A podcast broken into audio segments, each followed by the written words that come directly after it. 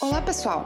Eu sou Ariana Adret, engenheira eletricista e criadora do Mulheres na Engenharia, um podcast com engenheiras de destaque nas mais diversas áreas de atuação. Durante as minhas conversas com elas, vamos falar de seus projetos, carreira, novas tecnologias, cases de empreendedorismo e muito mais. Eu tenho certeza que vou aprender em cada episódio, espero que você também. E para você que acompanha Mulheres na Engenharia, essa temporada estamos com o apoio da Fundação Vanzolini, uma instituição que nasceu da iniciativa de professores da Poli USP e hoje conta com mais de 90 cursos, de operações e processos até gestão de pessoas e soft skills. Então eu faço convite para vocês para visitar o site da Fundação Vanzolini, que é o www.vanzolini.org.br/educação e encontrar os melhores cursos para você se desenvolver profissionalmente. O link da Fundação Vanzolini do site vai estar tá aqui nos comentários do podcast, então não esqueçam de ir lá conhecer a fundação, é muito bacana. Recomendo realmente a todos os nossos ouvintes. E, claro, para quem né, acompanha o podcast Mulheres na Engenharia, os episódios né, e o podcast já está disponível no Instagram, no Twitter, no iTunes, no Spotify. Então, você pode seguir o podcast né, em qualquer um desses lugares. E para quem quiser enviar comentários, sugestões, indicações de engenheiras, só me enviar um direct lá pelo Instagram, que é o arroba Mulheres da Engenharia. E a minha convidada para esse episódio é Cristina Pinho, engenheira mecânica que esteve por 31 anos na Petrobras, já foi diretora executiva do IBP, o Instituto Brasileiro de Petróleo, e hoje atua como membro de conselho de administração de diversas empresas, onde ajuda a implementar políticas de SG e diversidade, e é sobre isso que vamos conversar hoje. Eu tenho certeza que vou aprender muito com a nossa conversa e espero que você também. Cristina, muito bem-vinda aqui ao podcast Mulheres da Engenharia. Muito bom te ter aqui para a gente conversar, conhecer um pouco de ti, da tua trajetória e falar sobre SG, que é um tema, eu acho que tão importante, tão em alta no mundo, né? Então, muito bem-vinda aqui no podcast. Obrigada, Ariana, pelo convite. Estou muito feliz de poder é, ser ouvida né, por, por outras mulheres é, sobre um assunto que hoje é tão caro né, para a nossa sociedade principalmente depois de todas essas crises, estamos no meio delas ainda, e ainda mais por ser, além de engenheira, vir da área de energia, que é uma área fundamental para a nossa vida nesse planeta. Muito bem. E Cristina, até para a gente te conhecer melhor, saber um pouco da tua trajetória, eu falei um pouquinho por cima na, é, na apresentação, mas eu queria que tu contasse um pouco de ti, um pouco de como é que começou a vida na engenharia, na, como que foram esses anos todos de, de, de carreira na Petrobras, né? Então, o interesse depois de, quem sabe, ajudar as empresas, né, como conselheira de, administração, que eu fico tão triste que ainda são tão poucas mulheres, então, eu queria que tu contasse um pouco de ti para a gente te conhecer melhor. Claro, claro. É, bom, meu nome então é Cristina Pinho, eu fiz engenharia mecânica por opção assim bastante consciente, né? Eu sempre gostei muito de exatas e escolhi fazer engenharia mecânica na Universidade de Brasília. Passei em 12 lugar, para orgulho dos meus pais e de mim mesma, né? é, nós éramos poucas mulheres, ainda são poucas mulheres na engenharia mecânica, né? Infelizmente. E cursei, gostei bastante do curso e depois disso então eu fui trabalhar na indústria naval, até fazer concurso para a Petrobras, onde então eu fiquei durante 31 anos até recentemente em 2018. Neste período eu pude é, experimentar todas as delícias e os desafios da indústria de óleo e gás no Brasil. Trabalhei como gerente de plataforma, gerente de ativo de produção em Macaé durante muitos anos né, no berço, na província do pré-sal, é, pude experimentar o boom é, da Bacia de Campos, assim como também a descoberta e o crescimento espantoso da produção no pré-sal brasileiro. Em 2018, então, eu resolvi que eu deveria seguir uma outra carreira, então me aposentei na Petrobras e resolvi usar toda a minha experiência, competência e, e a minha a minha minha maturidade mesmo, né, para ser conselheira de administração. Então, para você ser conselheiro, você tem que se conhecer bem, você tem que desenvolver outras qualidades, outras competências que não só técnicas, mas sim soft skills. Então, resolvi fazer um curso no IBGC para entender o processo da governança corporativa e ser a melhor conselheira que eu pudesse ser. Então, durante 2018, eu fui, fiz mais uma espécie de um sabático assim para estudar e me aprofundar sobre como ser uma boa conselheira e entender sobre os processos da gestão corporativa. Mas no final de 2018 fui convidada para para ser subsecretária de Óleo, Gás e Energia no, no governo do Rio de Janeiro. Foi uma experiência excelente. Então, eu nunca tinha passado por políticas públicas. Lá eu fiz, então, uma nova rede de conhecimento e de, e de integração. Foi muito bom. E é, em 2020, eu consegui, então, passar, passei por um, por um processo de escolha e consegui meu primeiro conselho numa empresa de prestação de serviços é, da indústria de gás, onde eu estou até hoje, que se chama Ocean. É, recentemente eu fui, é, renovei meu mandato por mais dois anos nessa empresa.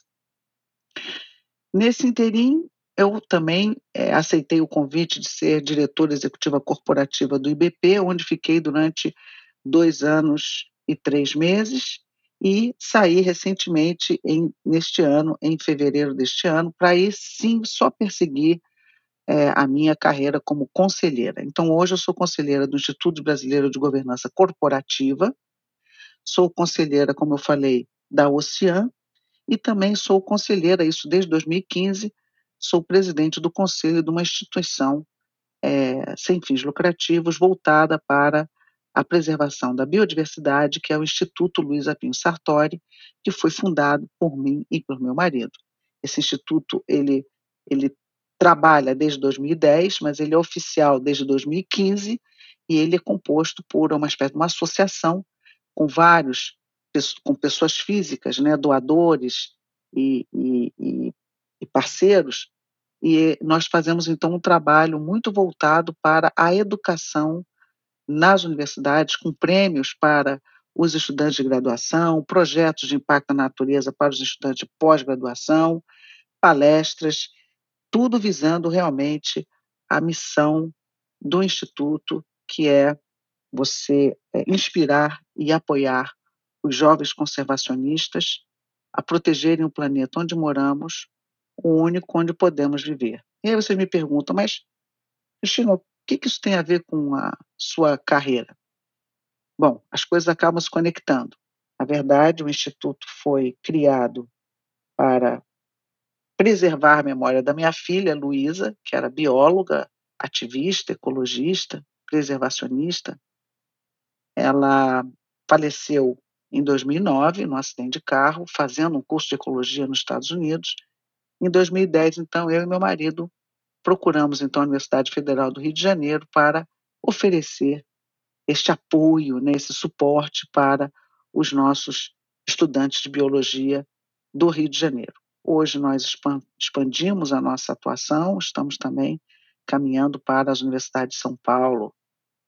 E de lá para cá, a gente vem trabalhando com esses três pilares, que é fazer o advocacy pela, pela biodiversidade, né, pela reflexão de como que é importante essa, essa preservação da, da nossa biodiversidade aqui no Brasil, é, os projetos de impacto na natureza e o prêmio para inspirar os nossos queridos alunos de biologia.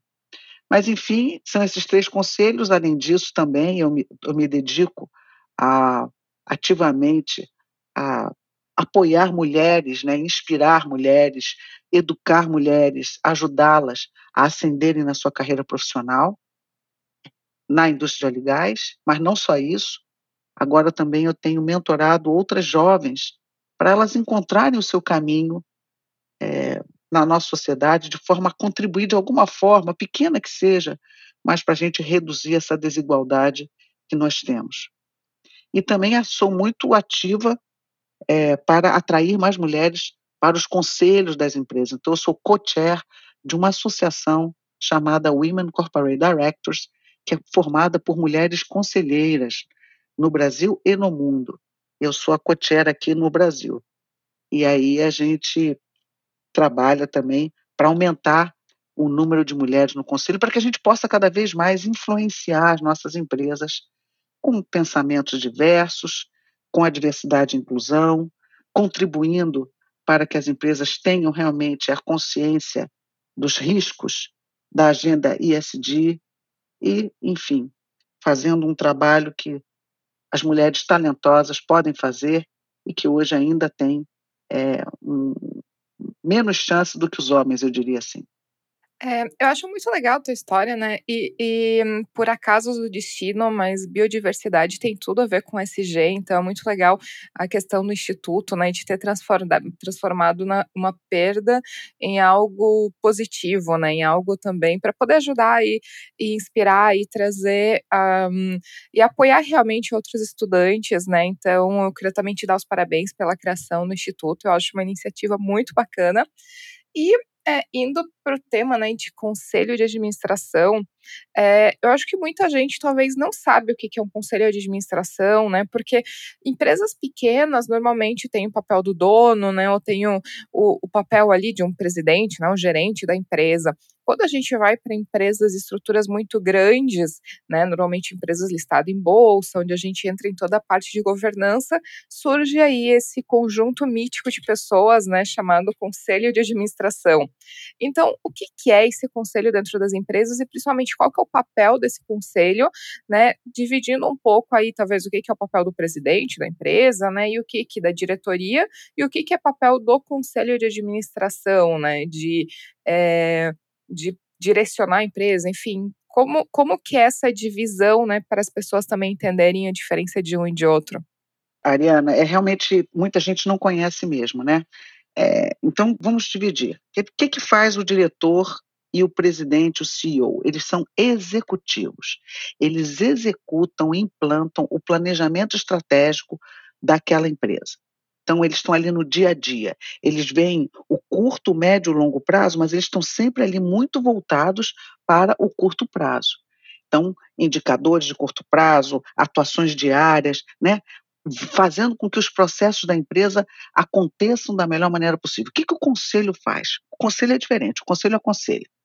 O conselho é formado por pessoas de diversas áreas, diversas competências, tá?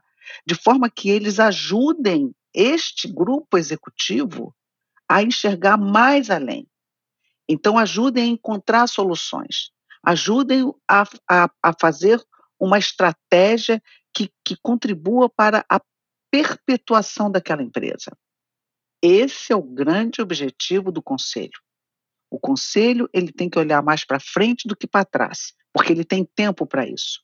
Ele tem que ajudar esse CEO apoiá-lo para que ele possa caminhar é, na direção correta e realmente olhando a empresa no, no, mais longo prazo. Então, a grande, a grande responsabilidade do, do conselheiro é ele estar atento às oportunidades de negócio para aquela empresa, assim como também olhar de uma maneira mais crítica os riscos, porque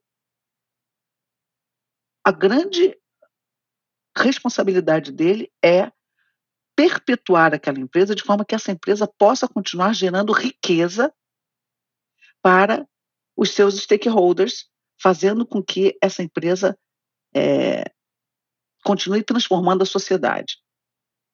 Ela gere lucro e transforma a sociedade. Então, esse é o grande objetivo do conselho. Por isso que são diferentes, são entidades diferentes. E o conselho também é responsável pela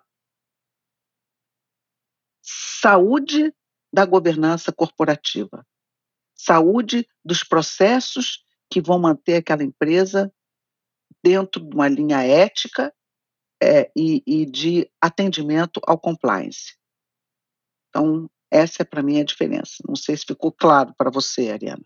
É, eu, eu, eu, eu entendo mais, né, como o, o, o presidente, como o que está navegando a empresa, né, e o conselho dizendo para que lado ir, né. Então, ali, para dando as direções macro, talvez, né, como uma visão estratégica de para onde ir, ou para que lado de, de negócio ir, né, para talvez tomar decisões estratégicas que muitas vezes vão ter um reflexo no médio e longo prazo, mas que são totalmente, totalmente importantes, né, dentro, dentro da empresa. Então, não sei se essa analogia é muito boa, mas é talvez a maneira como, como eu penso um pouco, né, o que, que é o diferença entre o presidente e a diferença entre o, o conselho que está aí observando um pouco mais de mais de longe, né?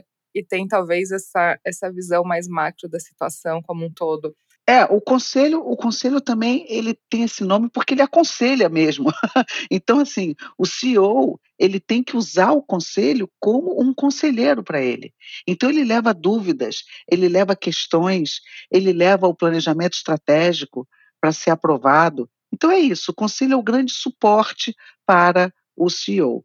É, e dentro desse, dessa questão de conselho, né, a gente escuta muito até a, e várias empresas, né, que eu, que eu acompanho, assim, me dá uma tristeza quando eu olho, por exemplo, a composição dos conselhos de administração, porque é basicamente todas as pessoas totalmente iguaizinhas, né? Que a gente entra naquele tema de homens brancos, de é, acima de 40, 50 anos, vindo de boas universidades, ou universidades elite, que fizeram carreira.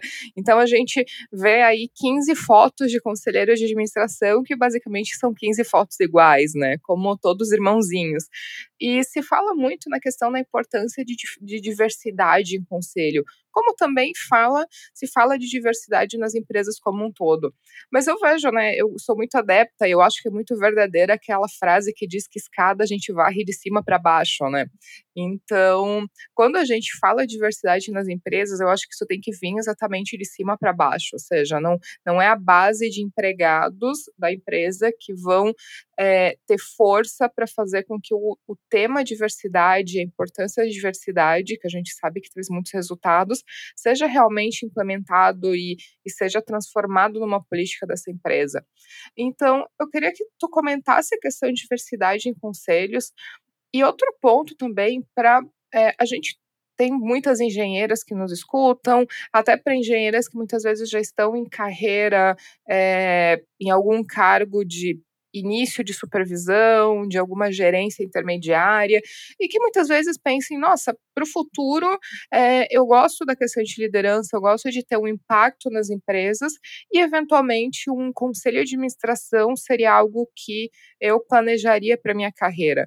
Então, como que são os passos? Ou seja, como que eu poderia é, me qualificar ou é, treinar ou estudar para realmente me capacitar para um conselho de administração? Qual que é esse, esse caminho para chegar lá?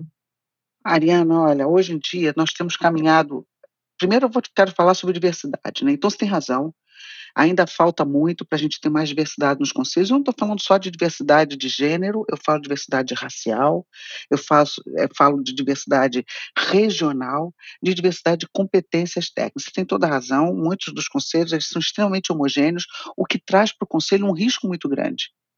Porque quando é muito homogêneo, o pensamento é igual e aquele grupo acaba fazendo como se fosse assim uma, uma reunião de amigos. E aí você não consegue enxergar mais é, nem as oportunidades, nem os grandes riscos que aquela empresa pode estar é, sofrendo.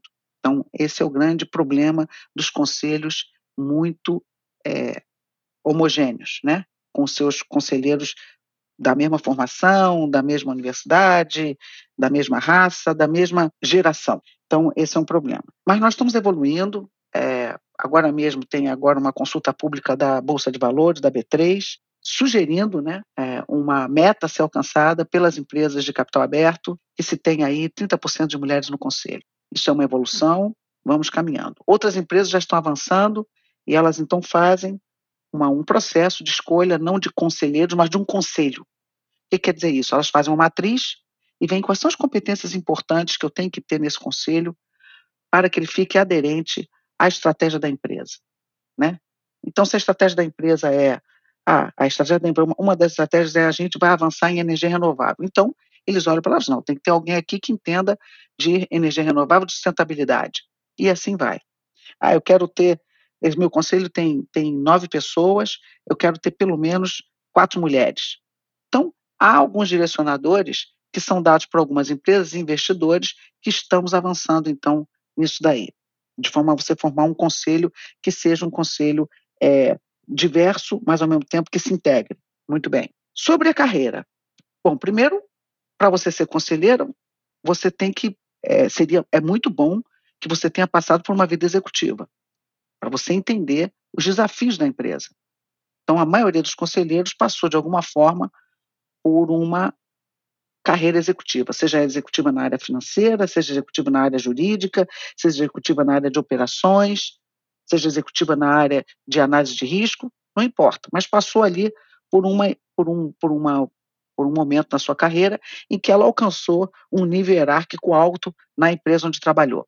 Esse é um ponto que ainda é, é muito forte e é exigido. Já estamos chegando a um ponto de, por exemplo, para mulheres, que elas não precisam ter sido CEO, mas com certeza no nível de diretoria ainda é, é muito bem querido, né? Embora sejam poucas. Segundo, é, você tem, tem que estudar. Então, assim, eu sugiro que realmente as pessoas façam cursos específicos para serem conselheiras. É muito bom isso. É, e um conselheiro ele tem que estudar a vida toda. Então, eu estou aqui todos os dias, eu leio muita coisa, eu, eu, estudo, eu faço cursos, de forma que o conselheiro ele tem que ter essa, essa estrada, esse roteiro, né, que ele faz para ele mesmo de é, aprendizado, para ele se manter atualizado, para ele poder fazer as boas conexões, para ele poder auxiliar a empresa a encontrar o seu caminho, as suas oportunidades, enxergar as oportunidades de é, bons negócios e mais, ajudar a empresa a ficar mais resiliente com relação às crises que estão cada vez mais intensas devido a essa conectividade do mundo. Então, as empresas hoje elas sofrem muito é, e têm que aumentar a sua resiliência de resposta a essas crises, porque elas estão totalmente conectadas a cadeias globais. Então, o que acontece na Rússia ou na Ucrânia, com certeza vai, é, vai impactar a empresa aqui no Brasil. A outra coisa é o que acontece, as mudanças climáticas. A mudança climática não é uma coisa que acontece numa determinada região, mas sim no planeta inteiro. Então, é óbvio que também as mudanças climáticas afetam os negócios de qualquer empresa. Então, a mudança climática afeta a logística na Alemanha, vai com certeza afetar alguma, vai afetar aqui o um negócio da empresa no Brasil. Então, isso é um, são fatores que os, que os é, conselheiros eles têm que estar atentos, eles têm que conhecer, de forma que eles possam realmente ajudar a empresa a passar por esses desafios é, globais. Então, é isso. É, para você seguir o seu caminho como conselheira, então, reconheço que tem que, tem que ter esse caminho executivo na empresa, de preferência em alcançando altos níveis hierárquicos na empresa onde se trabalha, e depois estudar mais profundamente e, claro, fazer um bom networking quando se deseja ser conselheiro. O que importa realmente são, são as, a, a, a rede que você faz sobre isso para que você possa ser lembrada e ser indicada. É, e apenas para fechar né, o assunto diversidade, antes da gente ir mais para a questão do SG como um todo, é, ontem eu estava escutando, eu estava vendo no YouTube um, é, um vídeo de perguntas e respostas num canal de economia, é, que tem milhares e milhares de seguidores, e foi perguntado, né? Enviaram perguntas e uma delas era relacionada à questão, né, que tu comentou da audiência pública da B3, colocando algumas regras de diversidade, é, como já tem em outros países, ou seja, é uma tendência que a gente vê é, várias bolsas de valores de vários países estão caminhando para para esse ponto, né, de colocar é, regras de diversidade. E basicamente a resposta, né, desse youtuber de economia famoso foi que ele era contra porque ele entende isso como um preconceito reverso, né, no sentido de que é, não é, a, a, seleção, digamos, né, colocando esse estilo de cotas, né, para pessoas diversas, está é, tá fazendo um racismo, né, um, um, preconceito reverso contra as pessoas que não se adequam nessa característica de diversidade. E eu queria é que tu respondesse para uma pessoa, né, que faça um comentário desses, ou como que a gente consegue responder, até porque eu acho que é parte da doutrinação, né, então, é, e do letramento em diversidade. Então, como que tu responderia para alguém que é, é, contra esse tipo de iniciativa por por essa justificativa de que é um preconceito contra é, os homens brancos, digamos assim? É, é isso, isso é, é uma. Infelizmente, ainda é mais comum do que a gente imagina, mas o que acontece é que essa pessoa ela não reconhece um gap existente e que dificilmente, sem ações afirmativas, você vai conseguir eliminá-lo. O mesmo vale para o racismo estrutural. Então, é a mesma coisa. Então, é, quando você quando você vê esse tipo de argumento, que é um argumento, é, a meu ver, é, extremamente falacioso, é, você, ele, ele vem ao encontro do não reconhecimento desse degrau imenso entre as oportunidades que sempre existiram para os homens brancos e que não existem e que têm que ser conquistadas a duras penas por mulheres brancas, mulheres negras e homens negros. Então, é, e, e, fora os outros também, né? LGBTQI+, e ainda o pessoal com, com é, deficiência. Então, é isso, é você não olhar para a sua sociedade e ver que ela, é, que alguns grupos têm enormes privilégios com relação a outros, por vieses é, preconceituosos. Então, é, é, uma, é uma desconexão, eu diria para você, dessa pessoa com relação à nossa sociedade. É, e aí eu acho muito interessante, muitas vezes as pessoas dizem, ah, não, eu sou contra preconceitos, mas eu sou contra políticas afirmativas, né? E, e é, eu acho que é negar a realidade que sem políticas afirmativas, esses preconceitos não vão deixar de existir, né? Porque é, é muito fácil dizer muitas vezes, ah, não, eu acho que a ação deveria ser por eliminação do, é, dos preconceitos, por exemplo, em políticas de contratação e de promoção, né? Mas a verdade é que as pessoas que, que estão, né, no caso, homens brancos, de maneira geral, cis e toda essa historinha, é, que estão nesses cargos de poder, na sua maioria, não estão fazendo nada para mudar a realidade, né? Então, é, o status quo tem se mantido. Então, é, é chegar na realidade de que talvez seria muito interessante também se fazendo políticas de é, de acabar com os preconceitos existentes fosse suficiente, mas a gente tem visto historicamente que não é suficiente, né? Então, as políticas afirmativas acabam servindo como é, uma maneira, talvez, de tentar suprir isso. Seria muito bom se não fosse necessário, né? Mas da maneira como a sociedade ela está hoje, é, eu vejo que as políticas afirmativas acabam sendo a única maneira de se ter uma esperança de mudar isso, mesmo que seja médio e longo prazo, né? Porque não é uma mudança também tão, tão imediata. Exatamente. Nessa narrativa, esse discurso é um discurso com o qual nós fomos educados, né? A vida toda. Então, ele está presente na cabeça de muitas pessoas ainda. As pessoas têm que desconstruir esse discurso para poder entender e olhar a realidade que nos cerca. Elas têm que ser reeducadas. Essa é a verdade.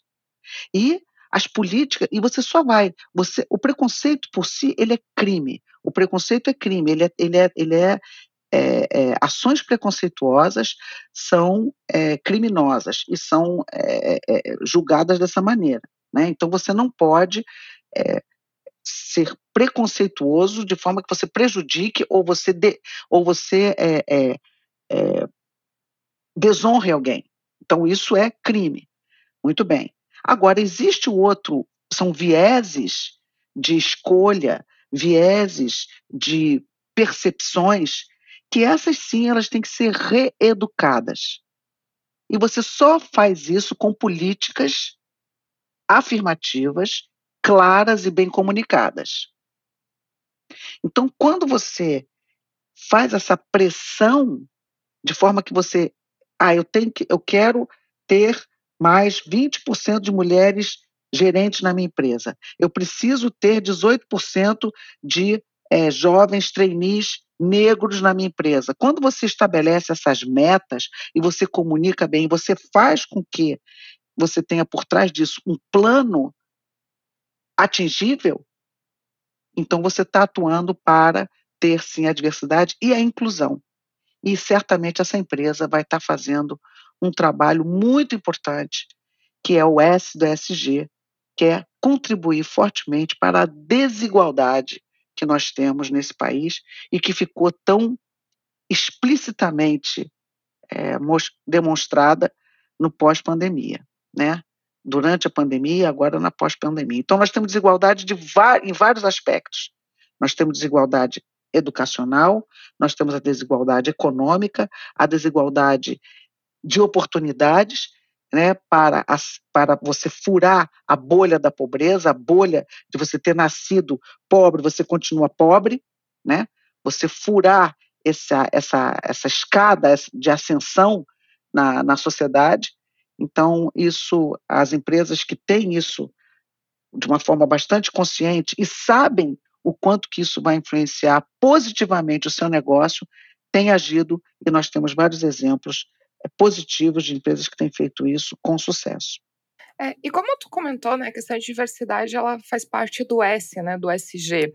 Então eu queria que tu comentasse o que, é esse SG, né? A gente ouve muito, é, até já teve episódios passados aqui do podcast falando um pouco de SG, né? Então, questão de SG com saneamento básico, né? SG é, tem várias, vários vieses e várias nuances e vários lados, né, dentro do SG. Então, eu queria que tu comentasse o que, que é o SG e tu, como uma pessoa que veio da área de energia, né, questão de oil and gas, é, qual que é a importância para a questão de, da energia USG, é, indo para a questão das mudanças climáticas, enfim, todo o risco de é, que a gente eventualmente tem, né, de explorar demasiado o nosso, o nosso planeta. Então, comenta sobre SG e também essa questão, né, para a parte de energia, que é a parte que realmente tu atuou por muitos e muitos anos.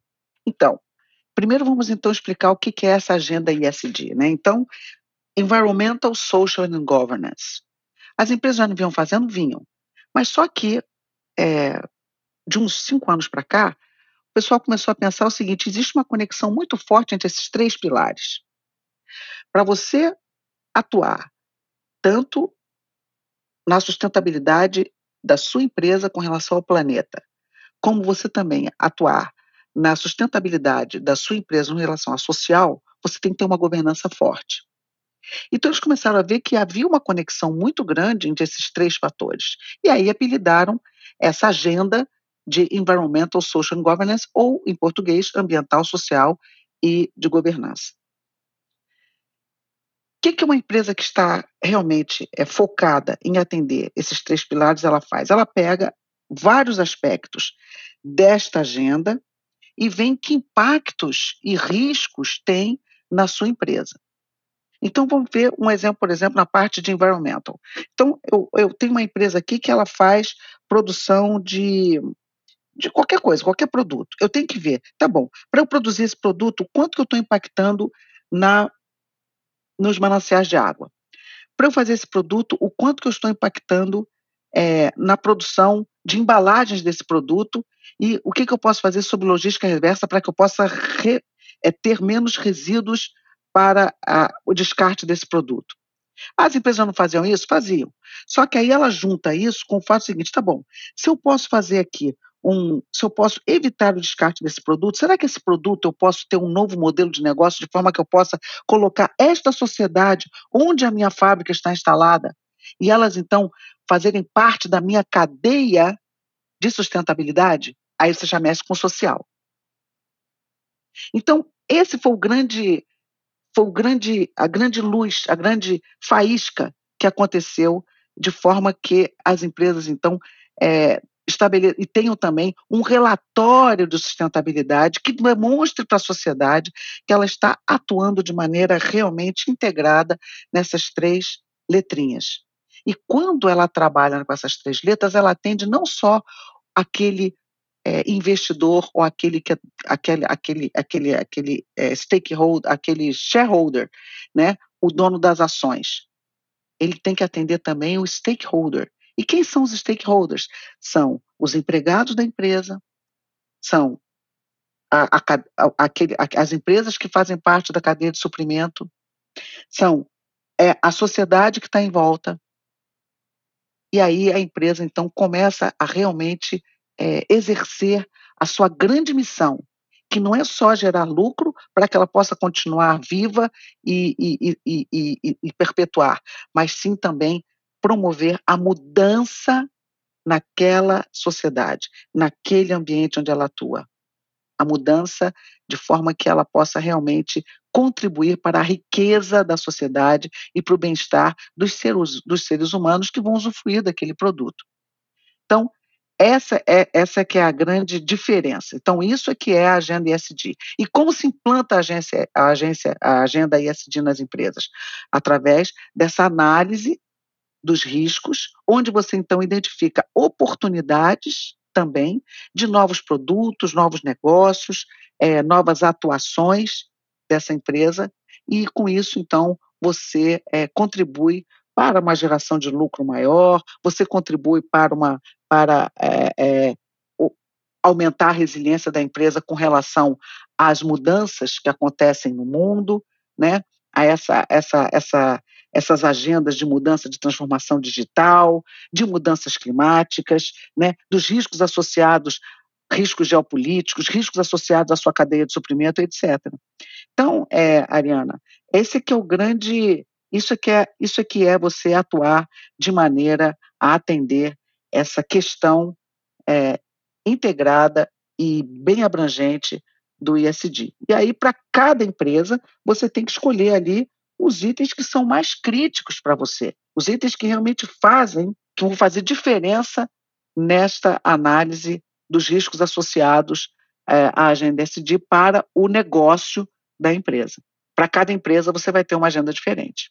E dentro do ECG, é, como é que isso tem sido tratado é, exclusivamente na parte de, de energia? Porque eu te pergunto, porque eu tenho acompanhado as notícias e, obviamente, não é a, a minha área de trabalho, a área que eu estou mais envolvida, mas eu acompanho as notícias e, e eu sinto que o, o SG está um pouco que perdendo a unanimidade, né? Então, é por questões, por exemplo, de crise energética na Europa, questão de é, questão de guerra entre Rússia e Ucrânia, que, é, segundo né, alguns críticos do SG, tem deixado, a agenda SG deixou a Europa mais suscetível a, a problemas energéticos atuais.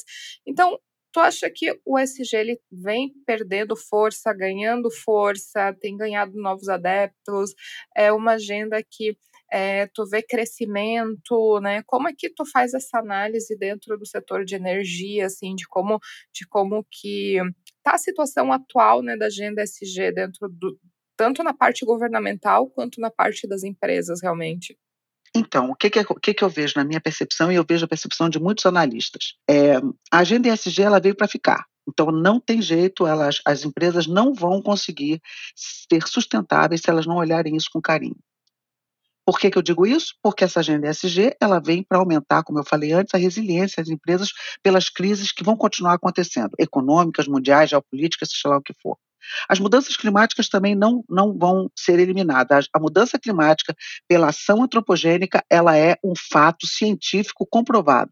Então, não tem jeito. Ela veio, ela está aqui e ela não vai embora. Então, se as mudanças climáticas vão continuar ocorrendo, a gente, as empresas então vão ter que olhar para ela como uma grande ameaça para seus negócios e fazer sua análise do risco, sua matriz de risco com relação a se preparar para essas mudanças e poderem se perpetuar. Ponto. Então, o que aconteceu com a guerra da Ucrânia e da Rússia foi que as empresas elas vinham é, trabalhando fortemente para uma redução da descarbonização das suas cadeias, para a redução da descarbonização da sua matriz energética. E com isso elas vinham colocando bastante esforço em renováveis e muito dinheiro. Mas isso era uma passagem, era um processo. Continuavam, claro, consumindo combustível fóssil. Com a guerra da Ucrânia e da, da Rússia, eles viram que a dependência do fóssil, principalmente com relação ao gás, da, gás russo, é muito grande. Já sabiam disso. Estavam caminhando para uma redução dessa, não era nem a redução da dependência, mas era uma passagem dessa transição. Isso vai atrasar? Não, isso vai acelerar. Na verdade, as empresas agora, a Europa agora está buscando uma independência da sua dependência do gás russo porque não confia mais nesse fornecimento. Temporariamente, eles tiveram que passar, sim, para combustível fóssil, como carvão, que eles vinham eliminando, porque temporariamente eles não estavam contando que iam precisar fazer essa passagem tão rapidamente. Porém, agora estão investindo trilhões de dólares em novas tecnologias, de forma que eles tenham realmente um breakthrough que pode ser o hidrogênio verde ou outra tecnologia que ainda não se enxerga, para que você tenha uma geração de energia tal que substitua o fóssil. E também uma outra postura que mudou é que havia sim da Agência Internacional de Energia uma solicitação, uma pressão maior para que a gente parasse de consumir o fóssil o mais breve possível, de forma a atender o net zero em 2050. Chega-se à conclusão que a dependência do mundo fóssil, no fóssil ainda é muito grande e que essa passagem ela talvez tenha que ser mais lenta do que estava se imaginando, porque tem aí um problema de segurança energética muito forte. Então, muito claramente respondendo, vamos continuar consumindo combustível fóssil? Vamos. Temos que buscar mais eficiência energética de forma a reduzir esse consumo? Sim. A cadeia de óleo e gás as empresas que hoje fazem a produção de óleo e gás responsáveis por essa segurança energética têm que descarbonizar a sua cadeia com tecnologia. Então, é tecnologia de sequestro, captura de carbono, tecnologia de redução do consumo dos seus motores, da sua energia para a produção de óleo e gás, tecnologia de forma que você tenha um refino e ainda no refino você tenha a captura ao máximo dos gases de efeito estufa, tudo isso está se planejando. Além disso, novas tecnologias que possam realmente, em termos de densidade energética, reduzir o consumo do fóssil, principalmente em indústrias onde o abatimento dos gases de efeito estufa é muito difícil, como é a indústria de cimento, aciaria é, e etc. Isso é um caminho sem volta, na minha opinião, porque o mundo é, cada vez mais vem se conscientizando, infelizmente, com essas é, mudanças que a gente tem visto no clima e que tem atingido muito fortemente a economia de muitos países, é, além da, das perdas humanas e, e as tragédias que acontecem, mas a economia, principalmente a economia dos países, fica muito debilitada com as mudanças climáticas. E o mundo já percebeu isso, então, portanto, eu acho que mais do que nunca essa agenda ESG ela ganha força mesmo diante deste problema temporário de um retorno ao consumo de fóssil por causa da guerra, é, retorno mais forte no consumo de algumas energias fósseis por causa dessa crise geopolítica que estamos vivendo. É, eu acho que nenhuma mudança, né, ela vem sem os seus solavancos, né? Eu acho que toda mudança ela passa, né, por um aprendizado também e, e obviamente, né, que existe obstáculos nessa mudança, mas eu acho que é importante, né, a gente ver que o SG ele realmente ele tem avançado, então talvez é, é como quando a gente pensa em diversidade, né, talvez não está avançando na velocidade que a gente gostaria, mas a gente vê que está avançando, então tentando ser otimista, né, a gente é, talvez é, que realmente está indo para o caminho certo, né? Então eu acho que isso é importante. E junto com o SG, é, vem um efeito colateral, né, também, que é o greenwashing. É, diversity washing e todos os washings ali que são associados ao SG. Eu queria que tu comentasse isso, né? Porque, por exemplo, eu tenho experiência de uma empresa, né, que eu, é, que eu acompanho e eu, eu brinco, né, com alguns conhecidos que tem mais pessoas negras nos últimos 10 posts do Instagram do que eu encontrei nos corredores dessa empresa por anos que eu trabalhei lá, né? Então, é, eu brinco muito, assim, né, na, na, questão de eu não tem, não tem problema em usar pessoas negras no marketing ou nos posts de Instagram, desde que isso seja um reflexo da realidade dos profissionais que tu encontra no dia a dia dessa empresa, né? Isso vale claro, aqui obviamente a questão de diversidade, mas é, de SG como um todo.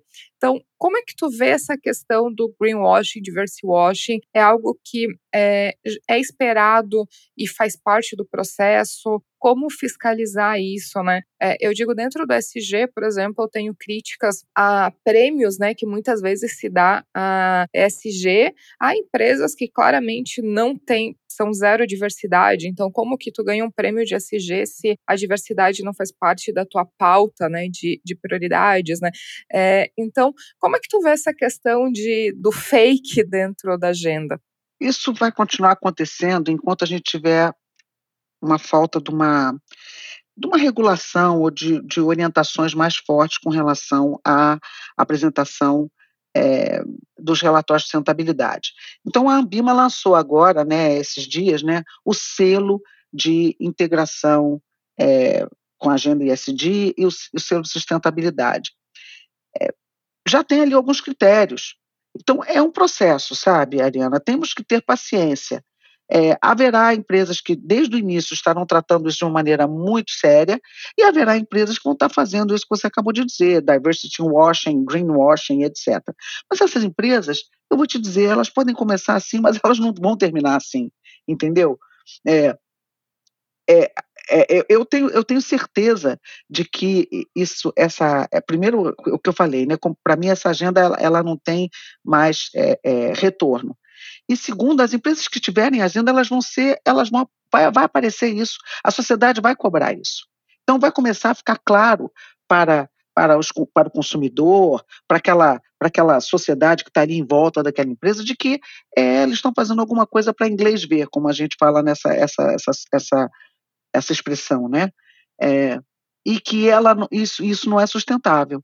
Então, é, enfim, é, eu acredito que com é, regulações mais fortes, procedimentos adequados, é, a padronização dos relatórios de sustentabilidade, isso vai melhorando ao longo do tempo.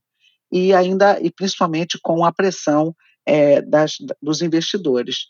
Então, eu tenho muita esperança de que essa, essa, essa, essa, essa postura, né? essa postura de algumas empresas, ela vai ser. É, vai, vai, vai surgir, né? ela, vai, ela vai ser revelada, né? E, e, a empresa terá que mudar isso, porque as pessoas estão cada vez mais conscientes do quanto que é necessário que se tenha realmente uma atuação mais é, forte com relação ao bem-estar do ser humano é, na, no, no, mundo né, e das consequências é, da atuação antiética de várias empresas. Então, há agências reguladoras, instituições que vão nos ajudar fortemente a penalizar essas empresas que atuam dessa maneira só com só com imagem, mas sem realmente é, ações robustas por trás dessa tentativa de implantação de uma agenda ISD. É, Cristina, para quem tiver interesse né, de buscar mais informações sobre SG, sobre diversidade, tem é, indicações que tu possa passar de páginas da internet, de perfis de Instagram, de perfis de LinkedIn, além do teu, claro, né? Mas é, como que tu recomenda, né? O, o, o, aonde tu recomenda que as pessoas busquem um pouco mais de informação, né? Quem, quem tiver interesse. Olha, tem muita coisa interessante, viu? É, eu diria que a, o site da Agência Internacional de Energia, IEA, tá? o site do World Economic Forum, WEF, tem muita coisa de graça que a gente pode olhar e pode acompanhar. É, participar de discussões e seminários e agendas que estão acontecendo direto em páginas é, pelas empresas em páginas como a EPBR, é, o próprio valor econômico, né? Então, é, essas leituras são importantes. E sem contar que tem várias empresas de é, são é, essas, essas empresas de consultoria renomadas, que todas elas, sem exceção, têm algum tipo de caderno ou estudo sobre a implantação do ISD nas, nas empresas. Então, se você for procurar na página da KPMG, você vai achar. Se você for procurar, procurar na, na capa na, na, na, nas, nas, páginas da Spencer Stewart também você vai achar. Então, é, esse tipo de material é realmente muito relevante e tem tido muita discussão. E é claro, né, no LinkedIn, muitas vezes você acha também artigos interessantes de pessoas que estão escrevendo sobre isso.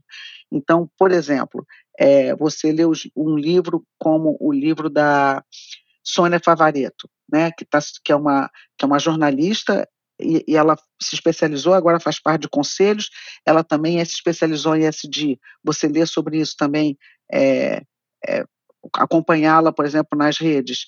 Então, assim, é, é um mundo, é um mundo de, de, de informações importantes que você tem que estar ali acompanhando. Então, esses é que eu estou lembrando, assim, é, in, é, inicialmente. Muito bem, Cristina, muito. Acho que é um tema muito legal. Espero que o pessoal realmente se interesse. Eu acho que fico feliz de ver a agenda avançando, né? Como eu falei, com, com solavancos ou sem solavancos, mas é, é, importante a gente ver que no macro, né, tá avançando, por mais que a gente veja práticas é, não tão legais, né? A gente veja aí seus percalços no caminhos. É, então, eu acho que no, no, nível macro eu sou otimista, eu acho que a gente está no caminho certo. Então. Eu também. É, então, eu acho que é bom a gente ver isso. E eu queria até para a gente finalizar o nosso bate-papo aqui, eu queria pedir para tu deixar uma mensagem final, né? A gente tem aqui nossos ouvintes é, engenheiros, muitos em início de carreira ou ainda estudando, né? E que tem todo um caminho pela frente, enfim, tu já passou um pouco por essa etapa, né? Já teve aí os seus é, 31 21 anos de experiência na Petrobras, que é uma empresa grande, hoje nos conselhos, enfim, é, é uma pessoa realmente com uma bagagem muito grande, né, de, de experiências e de vida. Então, eu quero que tu deixasse uma mensagem, assim, para os nossos ouvintes, talvez, de, de encorajamento, né, para a carreira deles. Bom, eu quero dizer para vocês que o mundo vai precisar de engenheiro o resto da vida. Sempre precisou até hoje, e isso é uma profissão absolutamente importante para que possa, a gente possa manter a vida nesse planeta e nós temos cada vez mais conforto para todos, todos os seres que nele habitam. Então, essa é a primeira coisa que eu quero dizer. E a outra coisa é que nossos engenheiros eles serão responsáveis justamente também pela implantação de tecnologias que garantam que a gente possa continuar sobrevivendo nesse planeta, respeitando a biodiversidade e mais do que isso também buscando energias renováveis, buscando energias e tecnologias que garantam que a gente possa continuar nos desenvolvendo, mas é, consumindo menos e tendo menos ameaça para a biodiversidade. Então, lembrando para vocês que Jared Diamond, que é um antropólogo, é, filósofo, estudioso, ele diz que o mundo ele sofre hoje três grandes ameaças. E uma delas, vocês podem dizer a pandemia. Não, a pandemia não é a grande ameaça, embora a gente tenha outras pela frente. Mas ele diz que tem três grandes ameaças que nós, engenheiros, podemos atuar nas três, se nós quisermos, com a nossa competência, com o nosso trabalho e com nossa é, atuação social. A primeira é referente a mudanças climáticas. Então, é óbvio que os engenheiros têm uma atuação grande aí com a implantação de novas tecnologias, de forma que a gente possa ter a redução expressiva da emissão dos gases de efeito estufa no mundo. Segundo, a desigualdade. É claro que nós, engenheiros, também, participando dos conselhos das empresas, da direção das empresas, da orientação, a gente pode sim, a iniciativa privada tem um papel fundamental e pode atuar fortemente na desigualdade. E o terceiro é o consumo desenfreado das riquezas naturais. E, ó, de novo, os engenheiros têm uma oportunidade imensa de atuar na eficiência energética, na eficiência do uso das matérias-primas, né, que garantem a nossa nosso sustento, garantem a nossa vida nesse planeta, né? Então é água, é o consumo da terra, né? São as florestas, tudo isso que nós usamos para nossa sobrevivência, mas que tem que ser usado de uma maneira sustentável. E, de novo, a engenharia está aqui presente.